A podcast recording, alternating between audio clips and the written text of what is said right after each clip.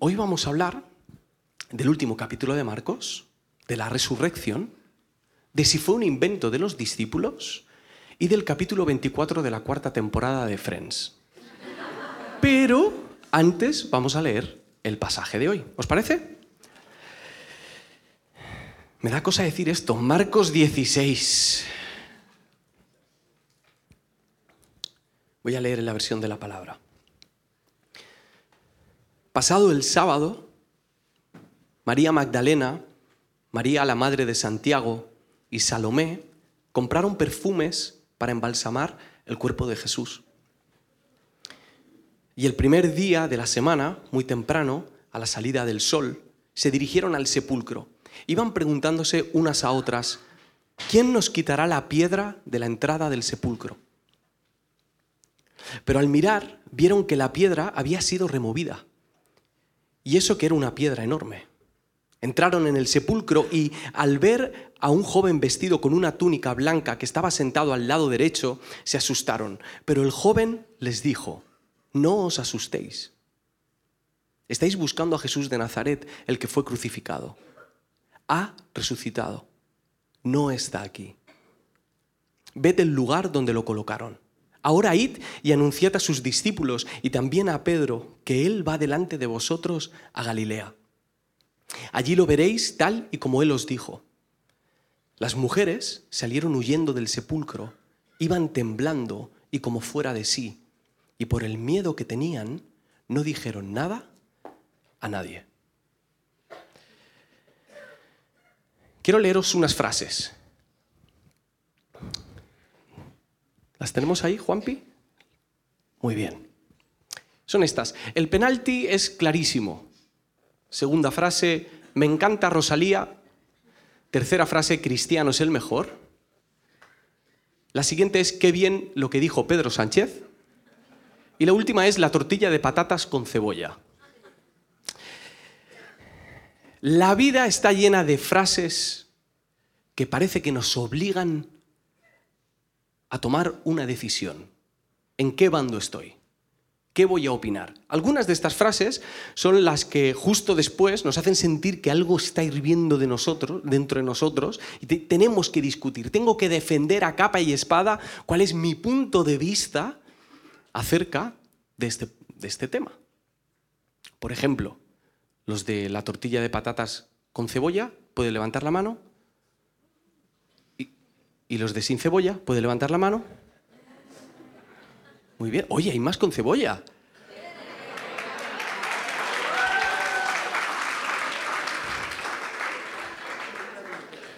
Yo a la tortilla de cebolla no le echo patata. O sea, yo creo que ese argumento es irrefutable. Es como que necesitamos defender nuestro punto de vista. Y este pasaje que hemos leído hoy es una es uno de esos pasajes que divide a las personas, que les polariza, que les hace defender su punto de vista. Tiene una frase tremenda, una declaración que es un antes y un después, que es ha resucitado. Una frase que para millones de personas ha sido determinante. Ese es el motivo por el que muchos, muchas personas dedican su vida a Dios. Es el motivo por el que otros muchos rechazan a Jesús. Muchos de los que creen que Jesús resucitó lo entregan todo por Él, viven por Él, hacen que su ética, sus valores, su proyecto de vida, sus decisiones giren en torno al hecho de que Jesús sigue vivo. Pero ese es el mismo motivo, ha resucitado, por el que muchas personas deciden no acercarse a Jesús. Porque para decir que Jesús ha resucitado, hay que creer en los milagros. Hay que creer que ocurren cosas que están fuera de nuestro entendimiento y de nuestro alcance. Así que dejan a Jesús fuera de su vida. Para algunos, creer en Jesús es cordura y para otros, creer en Jesús es locura. Y hay algo que tenemos que entender los creyentes. Nos ofendemos demasiado rápido. No sé si os habéis dado cuenta, pero los creyentes nos ofendemos muy rápido. Y pensamos que cuando una persona dice que no cree que Jesús resucitó, lo está haciendo por faltarte el respeto o por menospreciar tu estilo de vida o tu opinión. Y no necesariamente tiene que ser así. Porque a día de hoy muchos creyentes, a lo mejor algunos de los que estáis aquí, en algún punto de vuestra vida, habéis dudado del hecho de que Jesús resucitó. Y no solamente los creyentes, sino que los discípulos de Jesús dudaron del hecho de que Jesús resucitase.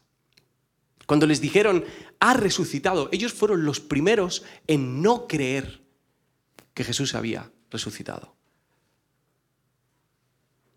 Este texto empieza con una frase que pasa un poco desapercibida y es esta, pasado el sábado.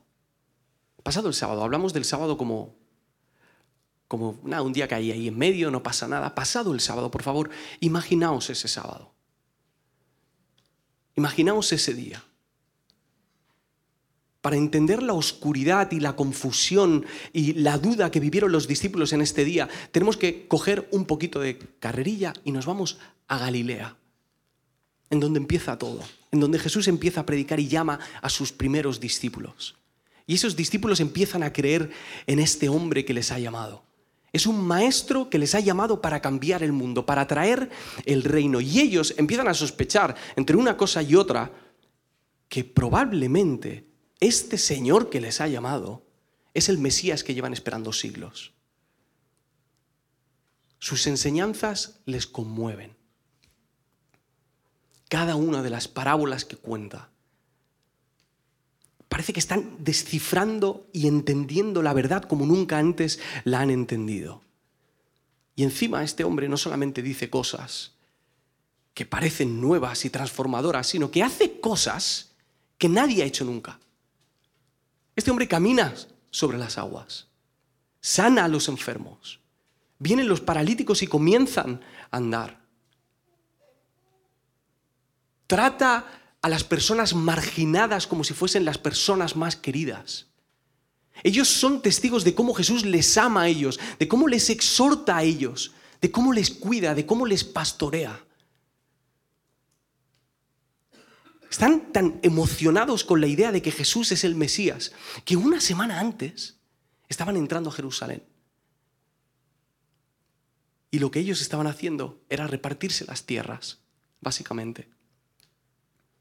Ellos pensaban que Jesús iba a ganar, lo hemos mencionado durante toda la serie, a ganar de un... que Jesús era un perfil político o militar. Y ellos estaban peleando, bueno, ¿quién va a reinar ahora con Jesús? ¿Quién es el que va a estar a su lado?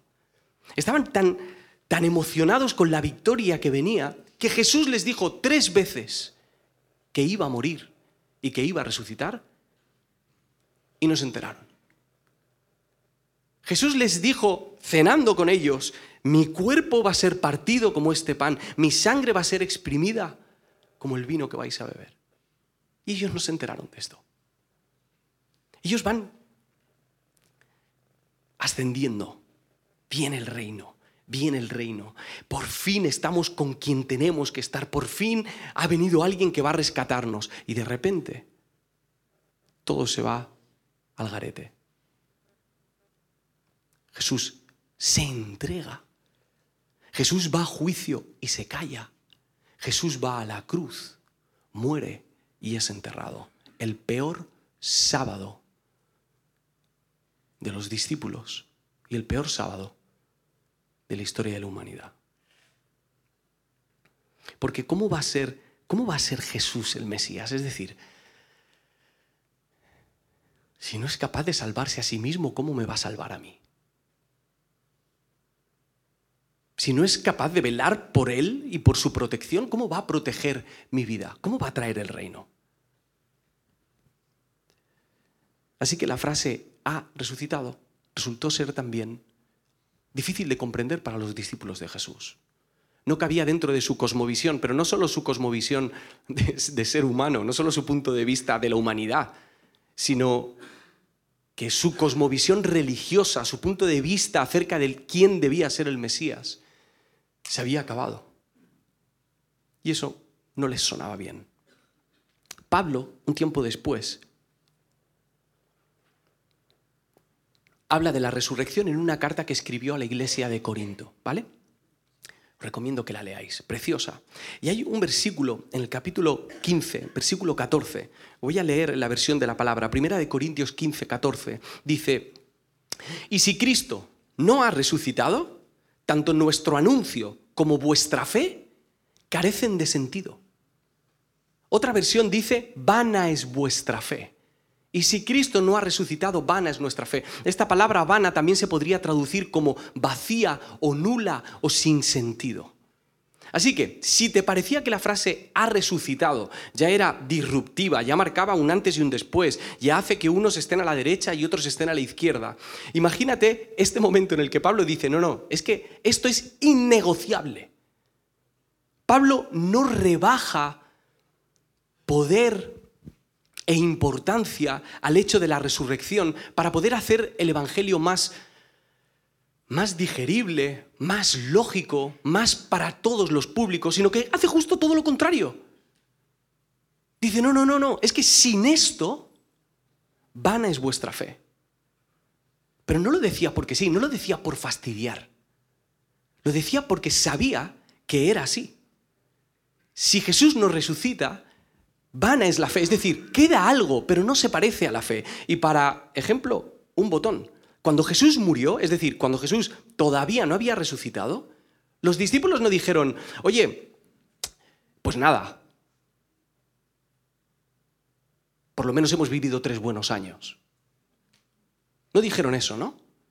Mateo no dijo, bueno chicos, el maestro ha muerto, pero al menos yo puedo escribir un evangelio y contarle a la gente la riqueza literaria que hay en las parábolas de Jesús. Pedro no dijo, bueno, el maestro ha muerto, pero yo al menos sé caminar sobre el agua uno o dos pasitos. Y otro dijo por ahí, yo al menos tengo 30 monedas. Ninguno de ellos dijo eso. Lo que ocurrió cuando Jesús murió es que el movimiento de Jesús aparentemente había terminado. Y hoy en día nosotros decimos cosas bastante parecidas para intentar asimilar y digerir más o menos la resurrección. Entonces decimos o pensamos cosas como, no creo que Jesús resucitase, pero al menos su vida es inspiradora, ha sido un buen maestro, o al menos el cristianismo es una buena ideología, o tiene buenos principios, o es una manera agradable de vivir. Al menos en la iglesia es un sitio en el que puedo hacer amigos. Pero Pablo dice que no, que si Cristo muere y se queda en la tumba, la fe es vana, desaparecen todos, desaparecen las ideas,